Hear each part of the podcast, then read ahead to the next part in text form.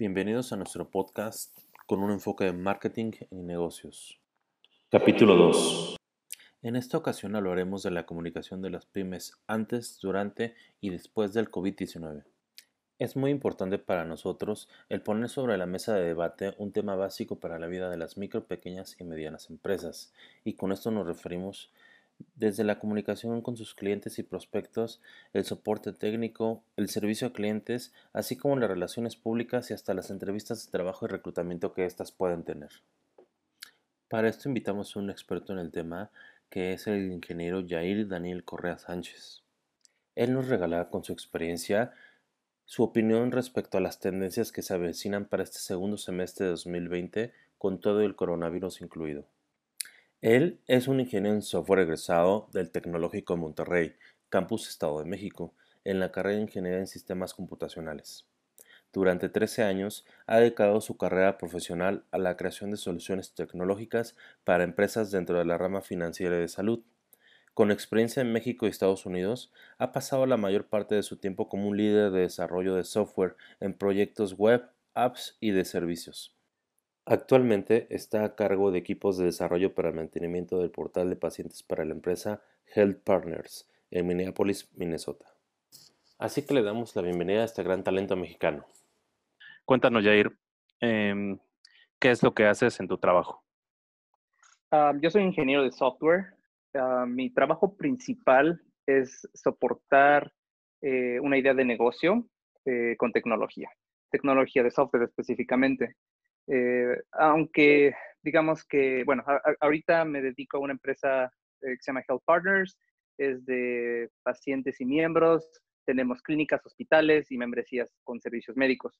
Mi trabajo es tanto, si, si hay alguna necesidad por parte del negocio, algún proceso que tiene que ser optimizado, donde podamos ayudarle a los pacientes para que puedan hacer sus citas médicas, para responder a cualquier necesidad, por ejemplo, ahorita lo del COVID, eh, si tenemos que, por ejemplo, muchas clínicas cerraron, tenemos que actualizar la aplicación, ¿no?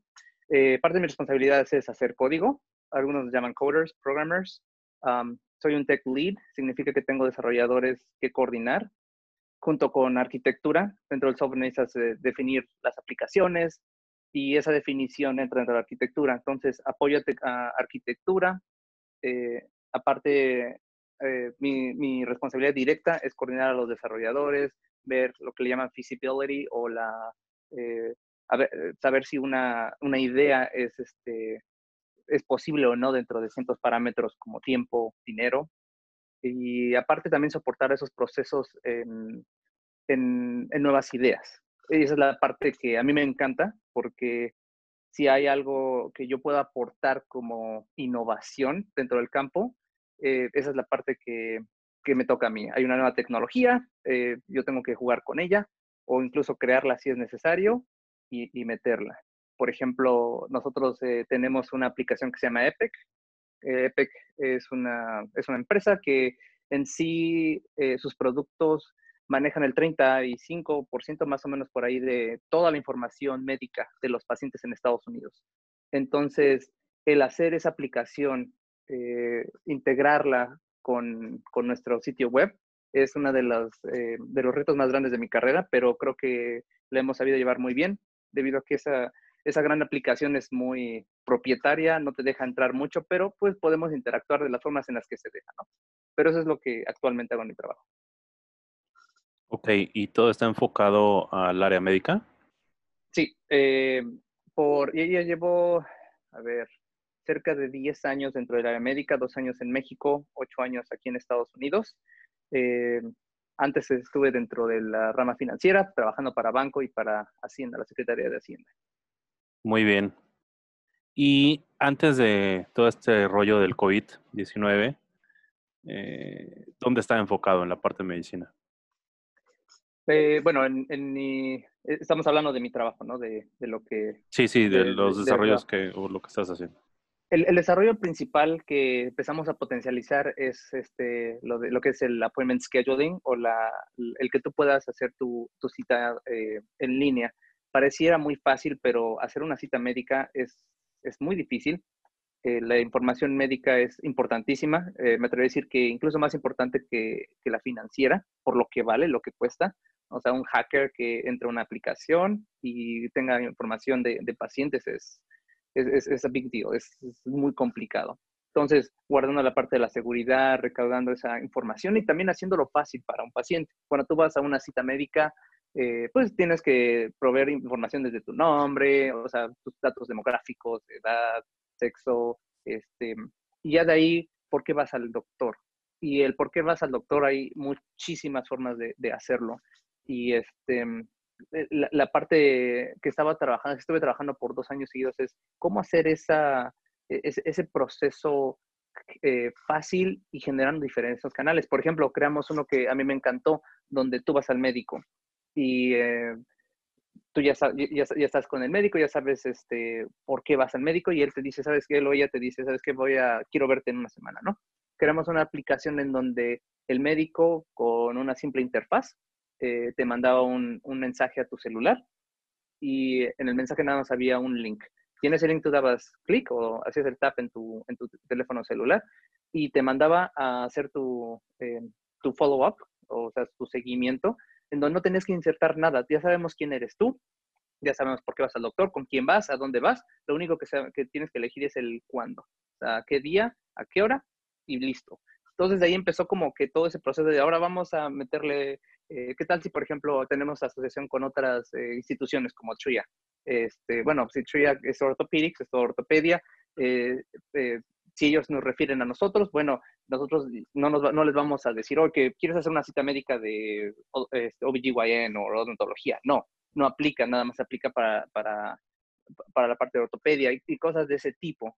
También hay, hay otro producto que está muy padre que tenemos en Health Partners, donde eh, tú puedes ir a un doctor, hay, hay cosas muy comunes donde no necesitas ver a un doctor. Es complicado, es muy complicado, pero es como un tipo de, te voy a recetar cosas muy fáciles. Por ejemplo, ¿qué tal si tienes un, flu o, este, o tienes un sinus infection? Cosas que son sencillas, entonces tú haces un cuestionario y ese cuestionario te puede direccionar directamente a, a, ok, eso es lo que tienes, o si no sabemos, entonces redirecciona a que hagas una cita con un doctor.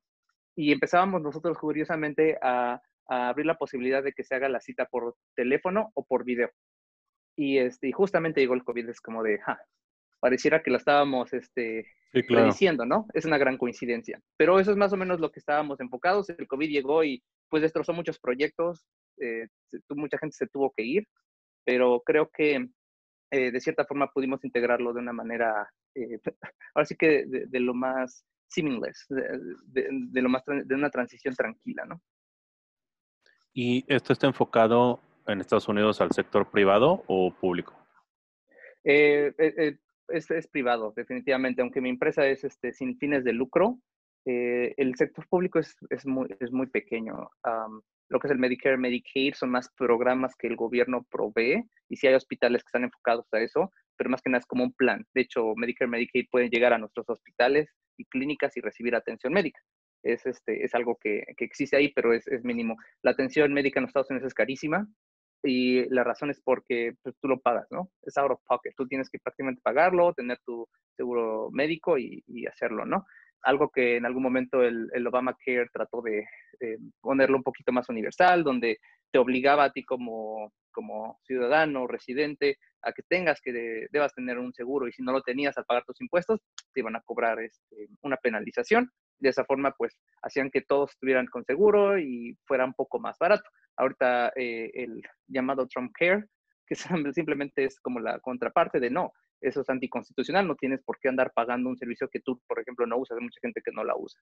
Sin entrar en temas políticos, eso es lo que es. Eh, en realidad ahorita el, servicio de salud está como muy, eh, muy individualizado, es, es, mucho lo que tú puedas y quieras pagar, ¿no? Ok, este sistema es un poco extraño o ajeno a la gente que vivimos en México. Por ejemplo, este, tipo de prácticas, ¿dónde más está, eh, dónde más se usa? En el mundo, bueno, eh, ah, y, es, muy curioso porque Estados Unidos es, es un poco único en ese sentido. Eh, muchos países de primer mundo han apostado por lo que le llaman este, un healthcare universal, universal healthcare, pero, por ejemplo, Canadá, tipo de estilo Canadá, Japón, eh, donde yo sé que el, gobierno te, protege prácticamente, ¿no? Eh, ¿no? ¿no? estoy como, bueno, de, muy familiarizado con algún sistema como este, y es por eso que el sistema de salud más caro del mundo es este, el de Estados Unidos. Eh, y, de nuevo, sin entrar en, temas políticos para, para, no, para, no, entrar en la controversia, es complicado, es un tema muy sensible dentro de, de, la agenda política y social aquí en, Estados Unidos, ¿no? Es este, y yo creo que es único nada más para México, es como, es sui generis en el mundo. Muy bien. La, la, la, empresa con la que laboras, este, su corporativo está ubicado ahí con, en donde estás tú o dónde están ubicados? Sí, este, so Health Partners no tiene, eh, tiene presencia en lo que le llaman el Midwest. El Midwest es, eh, ahora sí que lo que está entre eh, la costa este y la costa oeste, en el centro de cierta forma. En realidad no más al oeste. Eh, eso abarca los estados de Minnesota, Wisconsin, las Dakotas y a veces Kansas City. Eh, en, mi, en, mi, caso, bueno, y Iowa.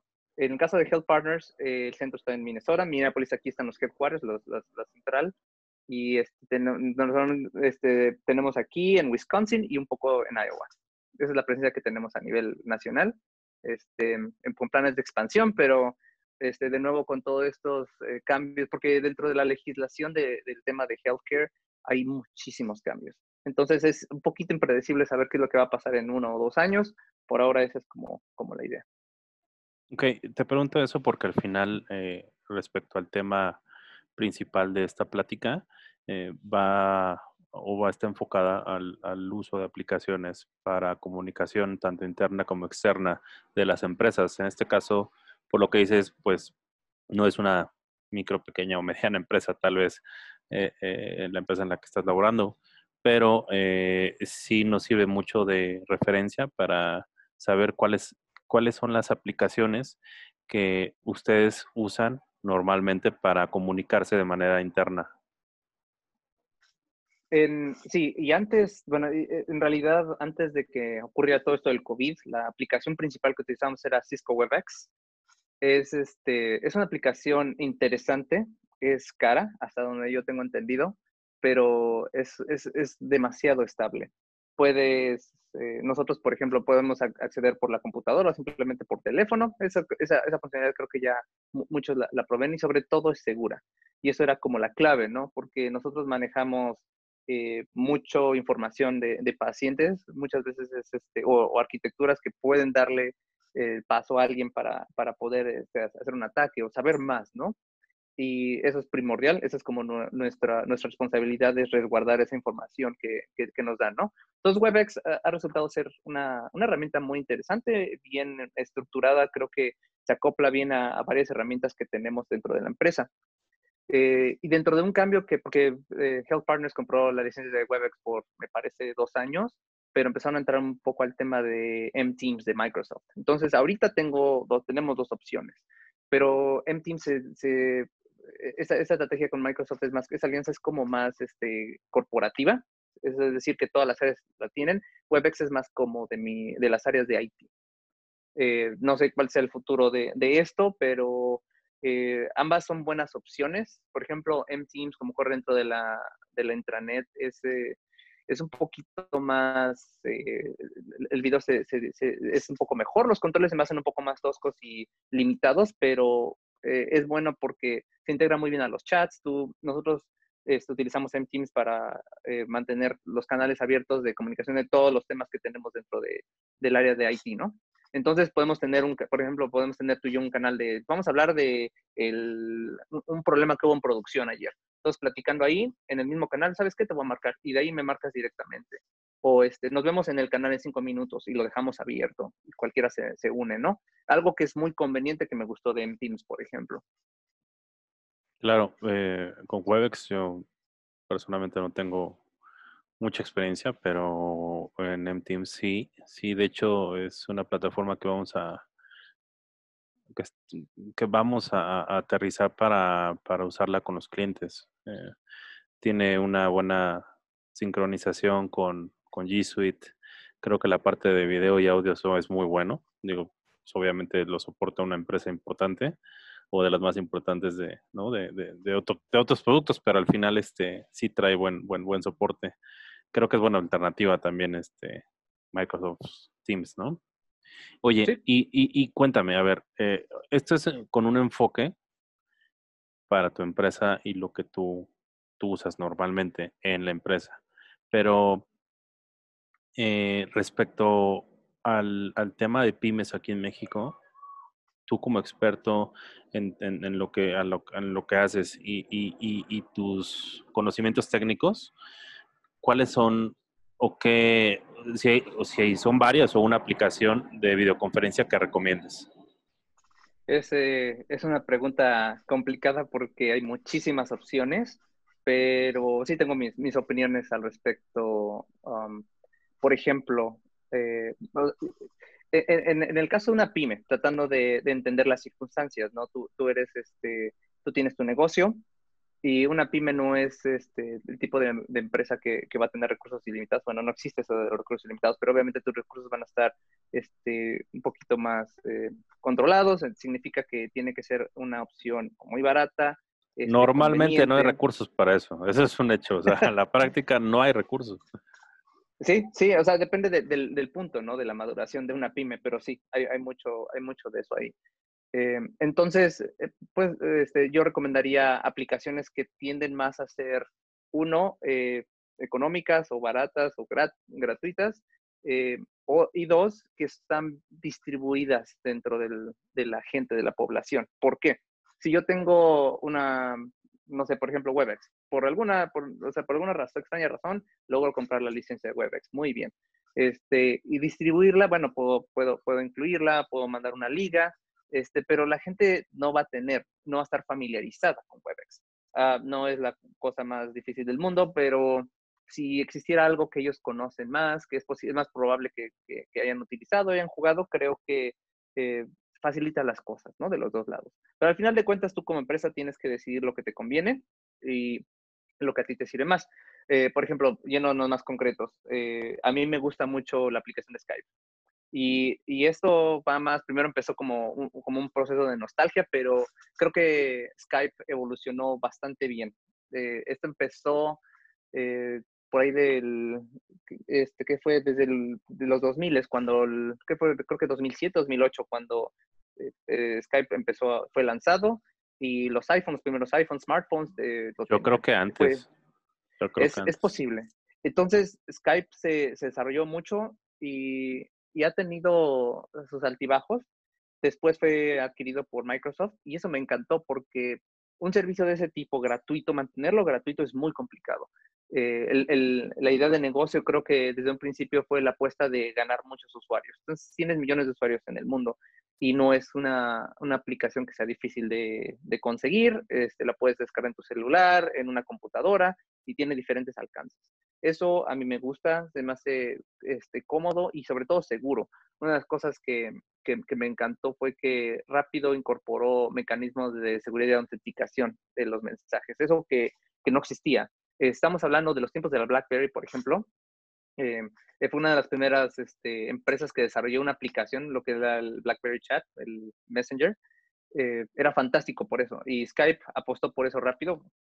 Me enamoré del, del, producto de cierta forma, ¿no? Pero y creo que ha envejecido más que bien. Eh, el único detalle es que luego la, la, la calidad, eh, bueno, más que la calidad, la, la, latencia no es tan buena en, en, algunos servidores, depende de las horas, pero creo que ha mejorado mucho. No sé qué opinas. Cuando empezó todo esto de, de, del COVID, eh, se vio afectado, pero ah, la verdad es que se actualizó muy rápido. Era su, es un negocio y es un momento, ¿no? De, de brillar. Entonces, yo lo menciono porque me, me, me llamó mucho la atención. Eh, dentro de productos también, por ejemplo, un poquito más personales, he visto, y eso me sorprendió cuando, cuando visité México, que muchas empresas eh, tienen, todo su contacto de negocios es por WhatsApp.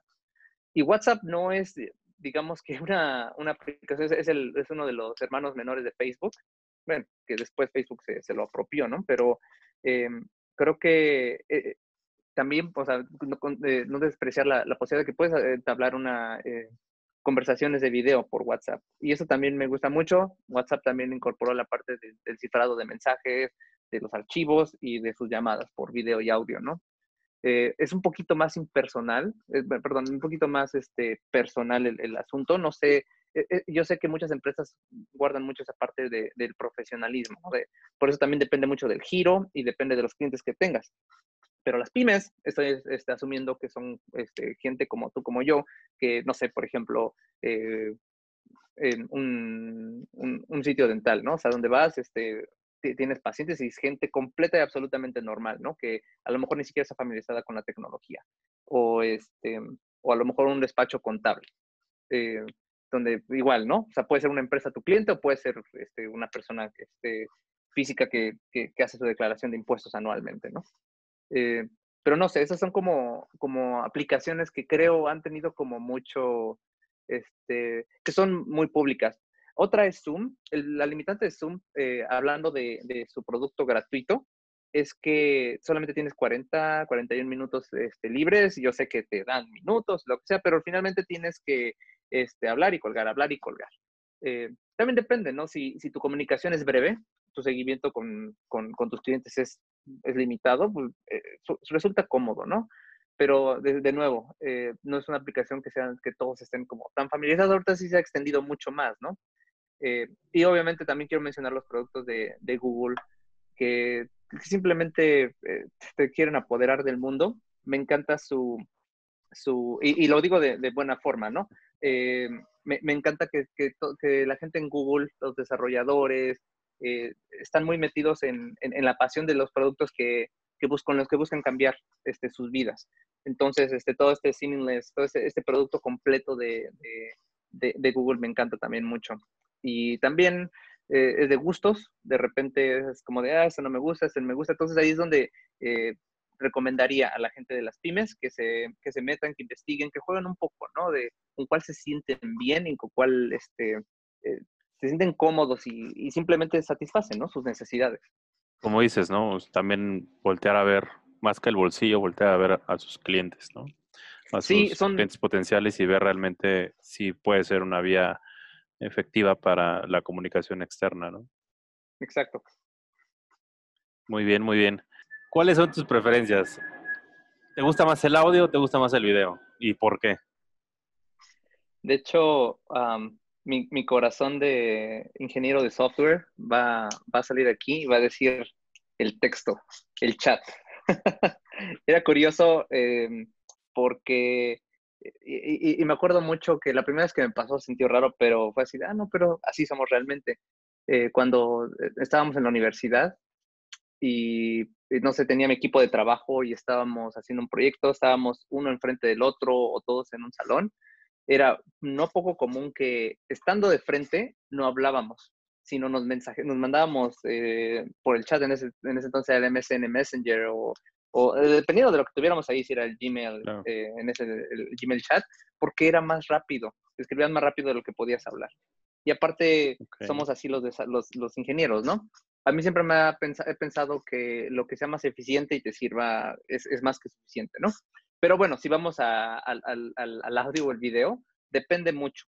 Si, por ejemplo, eh, yo necesito o tengo una cita médica remota y hablo con mi doctor, yo prefiero ver al doctor en, en un video, me da confianza, va a ver eh, lo, que, lo que yo digo y quiero ver esa expresión de, este, de su cara, de si es algo grave, no sé, tendría como esa necesidad. Obviamente si, si veo a, un amigo, a un familiar, pues yo prefiero verlos a, a, nada más la voz, pero si es algo como muy impersonal, como eh, eh, va a pedir algo de un servicio, el audio, o sea, yo hablo por teléfono y va, ¿no? Es, es más, que, más que suficiente.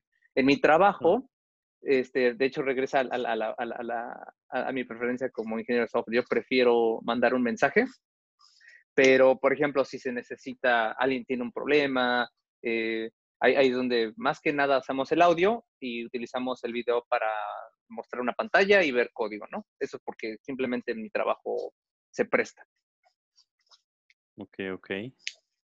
Ok, muy bien. Eso eh, sí me sacaste un poco de contexto con, la onda del, de, textear, pero sí tienes razón, era una muy buena tercera opción. Más para pues los que son de tu generación, de nuestra generación, ¿no?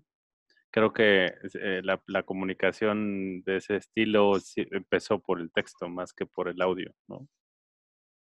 Sí, efectivamente, y, sigue ahorita, ¿no? Es este, es algo que no, que no va a morir. Y eh, es algo curioso porque las nuevas generaciones, de hecho, se comunican más por, de esa forma que, que en persona, ¿no? Es algo que a mí me, me sorprende muchísimo. Gente que, estamos hablando de gente que, salió, que nació después de los 2000, no son unos niños para nosotros, eh, que, que, realmente tienen poca interacción social de palabra y todos se lo escriben por, por, este, por las redes sociales, ¿no? Pero bueno, ese es otro tema. Sí, pero y enfocado a redes sociales, porque me ha tocado conocer a, es que ya, a muy nuevos millennials o centennials, que sería la siguiente generación, creo, que no, no usan, apenas están usando correo o el email y se quedaban en, en, en, en como en, las en, la parte de texto de las redes sociales, ¿no? El Facebook Messenger o el WhatsApp, ¿no? Aquí en México, sin llegar a, escribir correos electrónicos. No generaban cuentas de correo electrónico. Había, había muchos squinkles que ya a mí mm. me tocó de, oye, tu correo, es que no tengo, mándamelo al Facebook. ¿No? O sea, son de esas cosas que pues, para nosotros el... Digo, al, día, como que está regresando, por lo menos en la parte, en el, sector del marketing, eh, se está regresando otra vez al, al, mailing, a, que parte, aparte de tu... Ahora ya no nos interesa mucho el número telefónico de oficina, ¿no? Eh, o de casa, nos interesa tener su nombre, su WhatsApp y, su email, ¿no? Para poderle dar seguimiento a muchas cosas. Está como regresando como ese tema del, correo electrónico y empezar, y, obviamente la parte del texto pues está implícito, ¿no? Tú y yo crecimos en un mundo donde si queríamos este, conversar, pues teníamos que hablarnos por teléfono, era como la forma más directa, más rápida. Y eso no lo hacen ellos. Bueno, o sea, no quiere decir que no lo hagan nunca, pero no es su, su forma de comunicación primaria, ni siquiera cercana a ser la primaria. Ok, sí, sí estoy de acuerdo. Y, todavía de las generaciones más jóvenes, o sea, yo creo que mi hijo tiene, nació en el 2010. Eh, él, por ejemplo, la parte de textear no se le da. Él, o sea, él está en lo que viene, ¿no? Que, que, que, fuera del, de, o sea, las búsquedas que por voz, eh, puede tener ahí el, el, teclado, ya sea en el iPad o en, el, o en, los móviles, y lo que haces es, es hablar, o sea, ponerle, el, darle clic al, al, micrófono y hacer la búsqueda por voz. Y, y, si puede escribir también por voz es mejor, o sea, bueno, el dictado, ¿no? Lo que se llama el dictado, porque ellos al final, ellos es al revés, o sea, no les gusta escribir, lo que les es algo muy rápido y que se les facilita más hacerlo por voz. Qué interesante. Es lo que yo he visto, sí, sí está, eh, pues, pues, como vienen, ¿no? Al final como, como vienen las nuevas generaciones, como han ido cambiando. Y bueno, pues eh, la, otra, la otra pregunta era, y va muy de la mano con la anterior, es que realmente, o sea, tú que, o sea, cambia ¿eh? un poco y voy a enfocarlo al trabajo. ¿Tú qué prefieres? O sea, cuando, cuando son, yo creo que estás acostumbrado a, a videollamadas, ¿no? Pero pero ¿qué, ¿qué, es lo que te gusta con tu equipo de trabajo o con, tus, con tus jefes, tus similares? ¿Tener una junta presencial o hacer una reunión, una videoconferencia? Uh, em, creo que la, ah, voy a decir que la videollamada y es más como eh, por el ambiente como tal. Yo personalmente, yo, yo, yo quiero, cuando estoy en el trabajo, tener esa interacción con la persona porque es más rápido. Es más como de, si necesitan algo, eh, voy. Bueno, ellos vienen, me preguntan, o yo voy y pregunto y tenemos ese contacto rápido. Pero dentro de los ingenieros en software, eh, la, mayoría de la gente es muy, muy shy, es, este, no, no, es muy, este, no les gusta la interacción con la gente. Entonces, cuando hacemos una junta presencial o una reunión o un este, working session, una sesión de trabajo conjunta, eh, se cohiben mucho. Entonces, eh, es complicado luego eh, estar enfrente de muchos, estar explicando algo, o teniendo, tratando de llegar a un acuerdo, o teniendo, sacando ideas para crear una solución este, algún problema, y no tener esos inputs, no tener esa, esa gente exponiendo sus ideas. Y, lo que he visto es que la gente se cohibe. Cuando estás en videollamada, por alguna razón, con tener este monitor enfrente, se envalentonan más, se sienten con más confianza y son un poco más libres. Eso es lo que yo he visto, al menos en, el equipo con el que he estado trabajando durante los últimos tres años, así es. y, resulta bien. Por ejemplo, el trabajar, hubo un proceso de adaptación a, que todo sea este, en videollamada, que todo sea remoto, pero ahora que ya estamos muy bien ambientados a, esa nueva forma de trabajo, eh, veo muchas más respuestas. Eh, luego también es un poco complicado y lo que le llaman awkward, este, que por ejemplo eh, nos empiezas una junta y esa es una broma y todos están en mute, o sea, nadie, nadie dice nada y se escucha murras así de, ¿se estarán riendo o estarán con su cara de, ay, no puede ser, ¿no? pero fuera de ese tipo de detalles aquí y allá, realmente es muchísimo mejor esa interacción simplemente porque tengo más respuesta de la gente. Ok, ok, muy bien. Muy bien, muy bien. Yo creo que, bueno, de manera personal, mi opinión, mi opinión respecto a ese tema es que es más eficaz la videollamada al final, porque es más rápida, es inmediata y tal vez, dependiendo del perfil de la persona con la que estás interactuando o las personas, puede ser eh, positivo o negativo la participación que puedan tener, que es lo que estás comentando. Pero a mí creo que es más práctico hacer una videollamada que ir a la junta, estar en el corporativo, o estar con el cliente, o estar con los, ¿no? Creo que es más práctico la videollamada al final, aunque pues no hay nada como estar pues en persona, ¿no? Sí, es, eh, tiene sus pros y sus contras, pero por ejemplo, ahorita que, no sé, tengo mi iPad, puedo compartir mi, mi, mi, mi imagen, puedo hacer garabatos, puedo darle control a alguien para hacer esos garabatos, en el código es muchísimo más fácil si, por ejemplo, estamos trabajando todos juntos, estoy exponiendo algo y de repente alguien dice, oye, tengo una duda. Y en vez de ir, conectar su computadora al proyector o la televisión, lo que sea que haya ahí, ellos hagan, ¿sabes qué? Nada más comparte tu escritorio y pum. Ok, esa es la línea del código, aquí me está saliendo este error, ¿por qué? Y enfrente de todos. Entonces, eh, y, y, esto se puede cambiar de un momento al otro.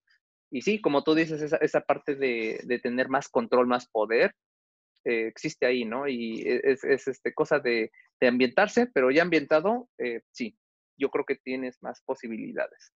Muy bien, muy bien. Respecto a tu visualización, ¿qué es lo que, lo que visualizas para, sé que tal vez sea complicado si quieres hablarlo de Estados Unidos o, o, donde estás viviendo, pero estaría padre si pudieras hablar algo respecto a México. ¿Qué es lo que visualizas para, para el 2021? Eh, respecto a, dos temas, en los cuales uno, por lo que dices, por, lo que te dedicas, eres experto, que es el, el, sector salud, y dos, en la economía, cómo nos puede ir para este 2021. Jugar a, a ser un oráculo es siempre complicado, pero, eh, y, y, más en estos tiempos, ¿no? La, la, la vida ha sido, no, nos ha mostrado lo, impredecible que, puede ser pero hay cosas que son muy claras, ¿no? Tendencias este, que al menos se, pueden visualizar y bueno, ¿por dónde empezamos? Por, por la parte de, de, la salud, de todo esto del COVID. Recuerdo mucho haber leído a principios de, de, este año, cuando esto empezaba, esto del COVID empezaba a salir al mundo, que China tenía los casos y empezaban a haber primeros casos en diferentes países y se empezaba a hablar que esto iba a ser una pandemia y que iba a ser, este, que, que iba a ser algo serio, ¿no? Cuando, cuando empezó a hacer eso, leí en The Economist, la, es una revista este, británica semanal, de un estudio que hizo la Universidad de Harvard y me llamó muchísimo la atención porque en ese momento, pues tú piensas, bueno, pandemia, nosotros vivimos lo del H1N1, eh, recuerdas en el 2000, por ahí del 2009, ¿no? Así es. Y, y dije, bueno, pues eh, estuvimos unos, unas semanas, a lo mejor unos meses ahí con, con la noticia que estaba ahí, ¿no? Pero a mí me sorprendió mucho leer que este, la Universidad de Harvard hizo, sacó un abstract de, de, de, unas predicciones y corrieron una simulación en computadora, algo parecido al juego de la vida con diferentes variables. El juego de la vida simplemente es, un, es, una, es un grid, es, una matriz donde pones este, eh, como punto, cada, cada, matriz representa vida o muerte y dependiendo de ciertas reglas, esas, este, eh, esas como culturas, e, e, e, esas sociedades mueren o viven, ¿no? Y, y, y van ciertas, este, hasta que se, se puebla y, y, mueren todos y se parece mucho a, la, a, cómo es la vida, ¿no? Este, bacteriana, incluso de, de seres vivos este, este, multicelulares. Pero eh, a mí me llamó mucho la atención la simulación porque decía que esto del COVID iba a ser un tema en el primer mundo este, hasta por ahí de julio del 2022. Eso asumiendo varias cosas, como por ejemplo que iba a haber una vacuna, contra la enfermedad, en este año, al transcurso de este año. Y la verdad, para ser honesto, me impactó mucho. Este, porque así de cómo, dos años, bueno, dos años y medio, ¿no? Em, obviamente este es un proceso para llegar a lo que le llaman herd immunity o la, la inmunidad de grupo, inmunidad este, eh, viene del término de ganado, ¿no? Porque este, tienes un ganado, este, el ganado se enferma, llega una enfermedad y bueno, la enfermedad se va contagiando, este, conforme se va superando esa enfermedad, se va creando inmunidad y al final, bueno, pues ya tu, ganado con muertes este, con recuperaciones, este, queda inmune de cierta forma, ¿no? Y, bueno, es un tema complicado. Yo esperaría que, fuera muchísimo antes, pero creo que lo que va a pasar van a ser eh, lo que son recuperaciones y caídas, recuperaciones y caídas como la que tuvimos ahorita. Tuvimos este, la crisis, este, subió, subió, subió, y algunos países empiezan a bajar. Pero ya también se ven que, en diversas partes del mundo otra vez regresan. Entonces, esos subir y bajar creo que van a ser una constante por ese año, año y medio, dos años. Espero realmente que sea menos, eh, también estaba leyendo que, por ejemplo, en el tercer mundo, y, y, bueno, el México, por ejemplo, no es tercer mundo, estamos hablando del tercer mundo, África, eh, Centroamérica, este, muchos países en Asia, que esto pues puede ser un cuento de nunca acabar, ¿no? Pues, hay enfermedades que existen ahí que no existen en ninguna otra parte del mundo. Pero hablando específicamente de, de Estados Unidos, México, eh, yo creo que para, para, un 2022 sí puede que, que, que, estemos del otro lado, pero sí, durante el 2021 creo que vamos a seguir con tener que cuidarse. Si hay una vacuna, no todos van a tener acceso. Yo espero que la gente correcta tenga acceso a esa vacuna y con eso correcto yo, yo creo que debe ser la gente, ahora sí que nuestros soldados del primer frente que son los doctores, enfermeros, enfermeras, todos ellos que están este, valientemente arriesgando su vida este, por salvar otras vidas y la gente que es vulnerable, ¿no? Gente que tiene enfermedades crónicas y todo eso. Pero bueno, eh, dado eso, yo creo que veo una situación complicada en salud, eh, pero bueno, sabemos que no, es de que la gran mayoría de la población va a morir. Y afortunadamente se va teniendo más conocimiento cómo contrarrestar, cómo, cómo ser mejores, ¿no? Pero sí creo que vamos a, batallar un poco en el 2021. Económicamente, eh, creo que ahorita estamos, vamos a por, estamos por vivir los momentos más complicados porque todo se cerró, estamos como, eh, como en un funeral. La gente, o sea, hay una muerte, es difícil la muerte, pero en la muerte estás lleno de gente, estás en este caso la, la, analogía es que estás guardado, pero cuando te abre la realidad, cuando los, los negocios reabren y se dan cuenta que no pueden mantener su, su, este, su business model, su modelo de negocio, entonces es cuando las cosas empiezan a, ahora sí que empiezan a despedir gente, a cortar costos, ¿no? Y, este, y se está viendo, hay mucho desempleo y esto va a continuar, pero creo que es la parte económica, eh, no va a persistir más allá de, o al menos esta caída más allá de este año. A finales de este año, principios del próximo, eh, creo y espero que esto, eh, que regrese, ¿no? Que regrese a la, no sé si a la normalidad, pero al camino del crecimiento, porque eso es lo que se había venido. O sea, venía, por ejemplo, que la economía mexicana, esto es normal, se contrae y expande, ¿no? Entonces venía en la, en la parte de contracción. Entonces, por sí ya estaba ese proceso, llega el COVID, bueno, pues acelera simplemente las cosas, ¿no? Este, creo que económicamente se está dando lo que en algún momento también este, pensé que las empresas, este, los corporativos, las empresas grandes, pues iban a empezar a desaparecer para favorecer más a las pymes, las pequeñas, medianas empresas que son más locales y, este, y esa es una predicción de, que yo creo que existía ahí para dentro de unos 20, 10, 20 años, simplemente se está acelerando, ¿no? Esos, esos pronósticos. Es algo interesante para, para pensar, por ejemplo, este, como inversionista, pensar en, invertir en, pequeñas empresas, empresas en crecimiento, ¿no? Este, pero no sé, eh, e, e, esa es la, parte, ahora sí jugarle al oráculo, jugarle al, al no adivino, pero a las predicciones y esperando equivocarme de buena forma, es decir, que esto termine pronto o más pronto y, este, y que las economías se recuperen, ¿no? Antes. Muy bien, muy bien.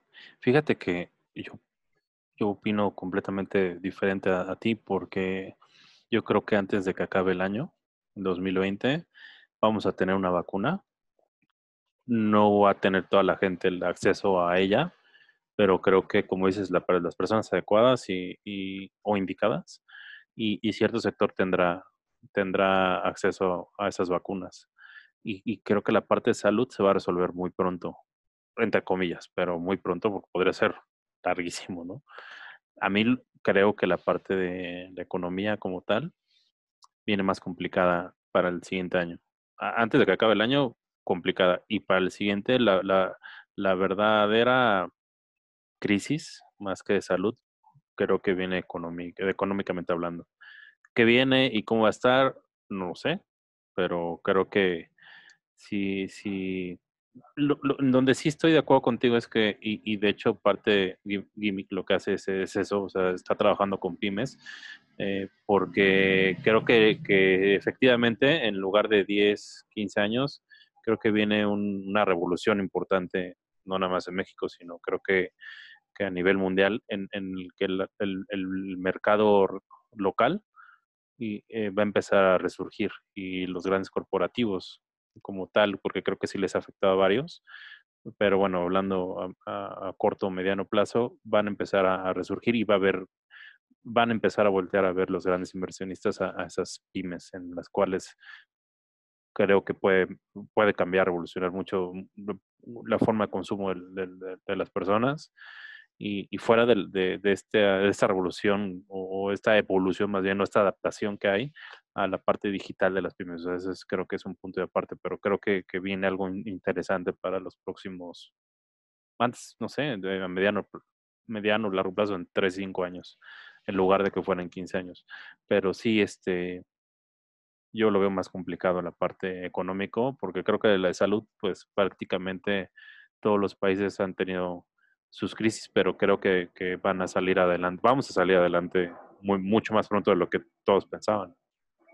Eso, eso es muy bueno, me, me gusta creer en eso. Eh, como dije, ¿no? Ojalá y me equivoque de esa forma. La parte económica, híjole, también, también depende de, del país y las condiciones.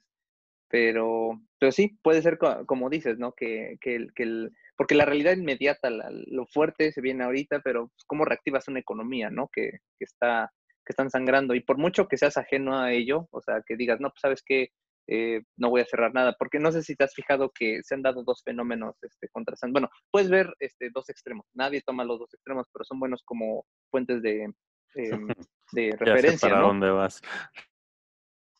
Bueno, puede ser. No, e, en uno eh, tienes este, países, economías donde agarran y dicen, ¿sabes qué? Este, no me importa la enfermedad, voy a dejar todo abierto porque yo me preocupo por mi economía. Y otros que en el otro extremo este, dicen, no, sabes que para mí lo más importante es mi gente, entonces voy a cerrar todo, voy a parar la economía para no tener muertos. O sea, de cierta forma, de un lado tienes economía estable, y, pero muchos muertos, y de otro tienes este, eh, menos muertos y este, una economía pues más inestable, ¿no? Y, me acuerdo mucho haber leído esto en, un diario, no recuerdo cuál, pero decía, ¿y cuál va a ser? Porque es un trade-off, es como cualquier cosa en la política y en la economía. ¿Por cuál te vas? ¿Por este, el escenario A? ¿Por el escenario B? Obviamente no están, no existen esos escenarios, son cosas intermedias, pero se puede ver una tendencia, ¿no? Eh, no lo sé, por ejemplo, yo, he visto a Estados Unidos más, con la tendencia eh, del escenario A, o sea, de, ¿sabes qué? Pues no voy a cerrar, todo, siempre prefiero que mi economía siga funcionando, pero por mucho que lo hagas, este, las economías del mundo se ven afectadas. Y por eso justamente es que el proteccionismo y esa parte de cerrar de las pymes, de lo local, se va a volver más fuerte, porque si el mundo va a estar así, está impactado, pues voltea hacia adentro. Y sí vemos esa tendencia en muchos países, ¿no? Donde, o sea, en, en vez de abrirse, en vez de este, eh, apoyar la migración, apoyar ese intercambio que fue bonito en la globalización, es normal. Ahora las economías voltean a ver, no, no sabes qué, qué es lo que hay aquí adentro, qué es lo que tengo cerca. Yo mismo, pues, no sé si, si les si te ha pasado, este, la idea de comprar local. Siempre me ha encantado esa idea, pero ahora como que más todavía. Eh, o sea, yo en vez de agarrar y buscar productos que vienen de otros países o que vienen de otros estados, incluso yo prefiero comprar algo que un granjero este, de aquí de la ciudad o de afuera de la ciudad este, cultivó, ¿no? Porque simplemente es más fresco, porque apoyas esa economía local y a veces es más caro. Si yo tengo para apoyarlo, lo voy a hacer, ¿no? Dentro de la medida de lo razonable. Y creo que por ahí es como se va, este, eh, va, a desarrollarse este, este, este cambio, ¿no? Que ya se había predecido, el COVID solamente lo aceleró. Y no creas, ¿eh? eh respecto, yo estoy ahí completamente de acuerdo, creo que el consumo local, hashtag consume local es básico en estos tiempos, pero respecto a, que si es más caro, bueno, vamos hablando que es un precio más elevado que de alguna tienda o un prestado de servicios o de productos más muy grande, al final puede ser que salga más barato porque son productos de mejor calidad, ¿no? Digo, sin entrar en productos de alimentos, en general, normalmente, porque pues normalmente obtienes mejor servicio o, un, mejor producto en insumos, ¿no? Eh, creo que también es parte de, ese camino que, que, hablábamos hace unos minutos de, pues, de que se profesionalicen, de que mejoren sus procesos, de que sistematicen, de que se capaciten también y, y, empezar a ofrecer todo, fuera de insumos y eso creo que mejores servicios y, y no sé, creo que, que por ahí puede ser el camino, ¿no? Sí, totalmente de acuerdo. Muy bien, muy bien, pues Jair, pues con eso cerramos este tema, este capítulo. Realmente te agradecemos mucho que te hayas tomado el tiempo para estar con nosotros eh, y comentar todas tus opiniones respecto al tema de la comunicación con pymes, para las pymes post-COVID, ¿no? Que es importante que pues visualicen ese, este tipo de, situación y que se capaciten y que inviertan en, con proveedores, con, con, sistemas que funcionen y que sean ad hoc a sus empresas, ¿no? Claro, completamente de acuerdo. Gracias por la invitación. La verdad es que fue una plática muy interesante y es un tema que nos, que nos afecta a todos, ¿no? Muy bien. Pues te agradezco y que tengas un muy... que, que, que nos, que, pasemos muy rápido este tema de, del COVID-19. De acuerdo. Muy bien. gracias. Hasta luego. Adiós.